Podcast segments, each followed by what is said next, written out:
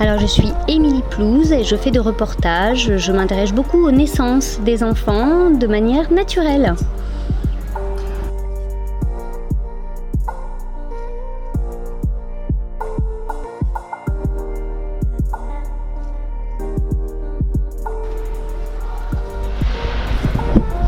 Alors, je m'appelle Julien Martinez et je suis infirmier à l'hôpital de Chambéry. Et justement, on est là pour ça aujourd'hui, pour que tu nous parles euh, de ton projet et de ton travail que tu fais un peu au quotidien et au fil de l'eau sur euh, les maisons de naissance. Est-ce que tu peux nous en dire plus, s'il te plaît? Tout à fait, Julien, au fil de l'eau, comme tu le dis, et, euh, et c'est un cours d'eau que je prends parce que euh, il faut savoir qu'en France, il y a beaucoup de possibilités pour accoucher naturellement et que toutes les femmes ne le, savent, ne le savent pas. Alors, beaucoup de possibilités, ça veut dire quoi concrètement?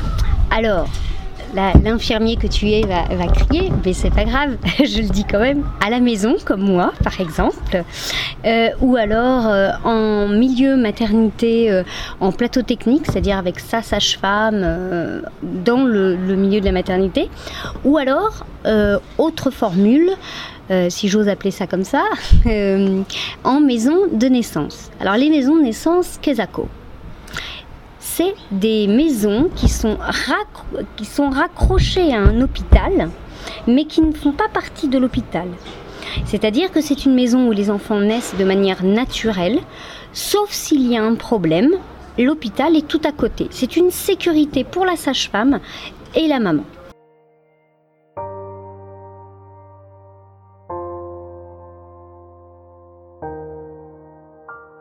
À la maison, c'est aussi encadré.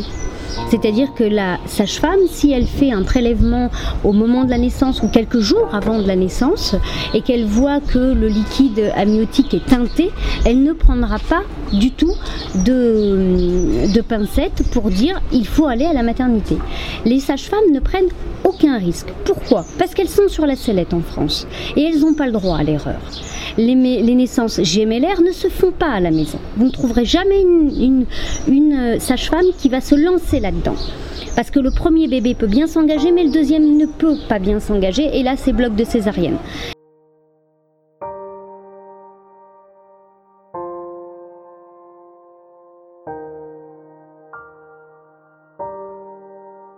Alors, c'est vrai qu'une sage-femme ne vous n'accouchera pas une femme en France à plus de euh, 30, euh, 30 km euh, du premier hôpital. Moi, je sais que pour mon fils, euh, j'habitais beaucoup trop loin du premier hôpital et la sage-femme m'a dit il faut que tu trouves un endroit euh, où loger plus près de l'hôpital euh, le plus proche parce que moi, je prends pas le risque.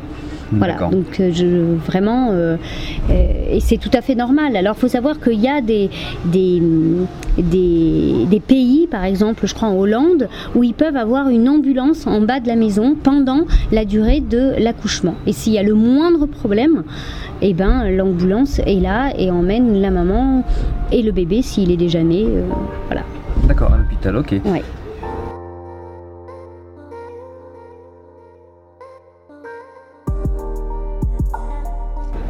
En tant que journaliste qui étudie le phénomène, est-ce que tu trouves que c'est un phénomène qui est croissant? Est-ce que tu trouves que c'est une demande de plus en plus euh, euh, grandissante des mamans? Est-ce que c'est un, phénomène qui est en train de s'élargir, de s'agrandir?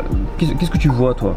Alors moi, je, je pencherais pour un phénomène qui est en train de s'agrandir, qui est en train d'évoluer, qui est en train de prendre un petit peu son essor parce que il y a des gens qui se rapprochent du naturel dans une société et dans un monde qui est euh, par moments très su- superficiel euh, et euh, plein de pesticides.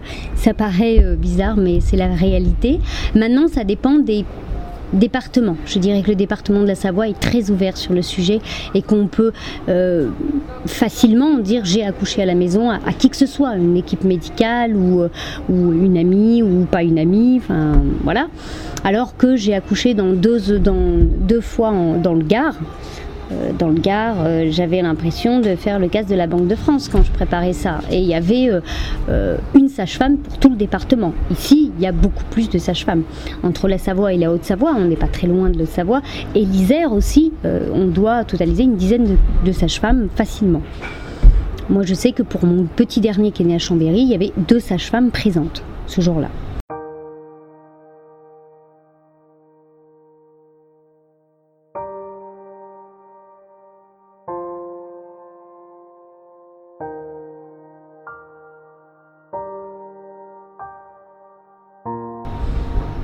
D'accord. Est-ce que tu peux me parler de ton projet euh, sur les maisons de naissance? Tu un gros projet en cours. Euh, moi, j'aimerais bien que tu, tu, me fasses partager si tu es d'accord. D'accord, oui, oui, il n'y a pas de problème, Julien. On est là pour ça, euh, pour informer. Alors voilà, les maisons de naissance en France, il y en a 8 qui ont vu le jour. Et elles ont vu le jour pour 5 ans et euh, elles ont vu le jour et euh, elles sont 8. Malheureusement, en 2020, elles vont peut-être toutes les 8 fermer parce que l'État français les a mises euh, a permis de cette, ce protocole-là de, pour 5 ans. Donc pour 5 ans, la France a des maisons de naissance.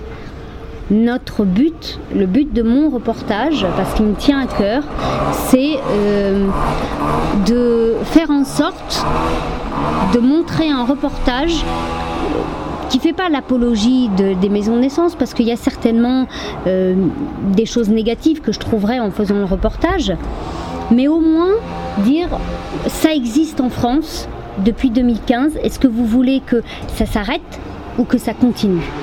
Et peut-être que en voyant ce, reportage, bah, on a une petite espoir que bah, ça continue. Surtout qu'en Belgique, c'est quelque chose de courant. Je connais une responsable de maison de naissance en Belgique. Elle n'a pas eu besoin de se battre pour monter cette maison de naissance. Ça a été naturel, fluide. Pourquoi ça, ça le serait chez nos amis belges et pas chez nous?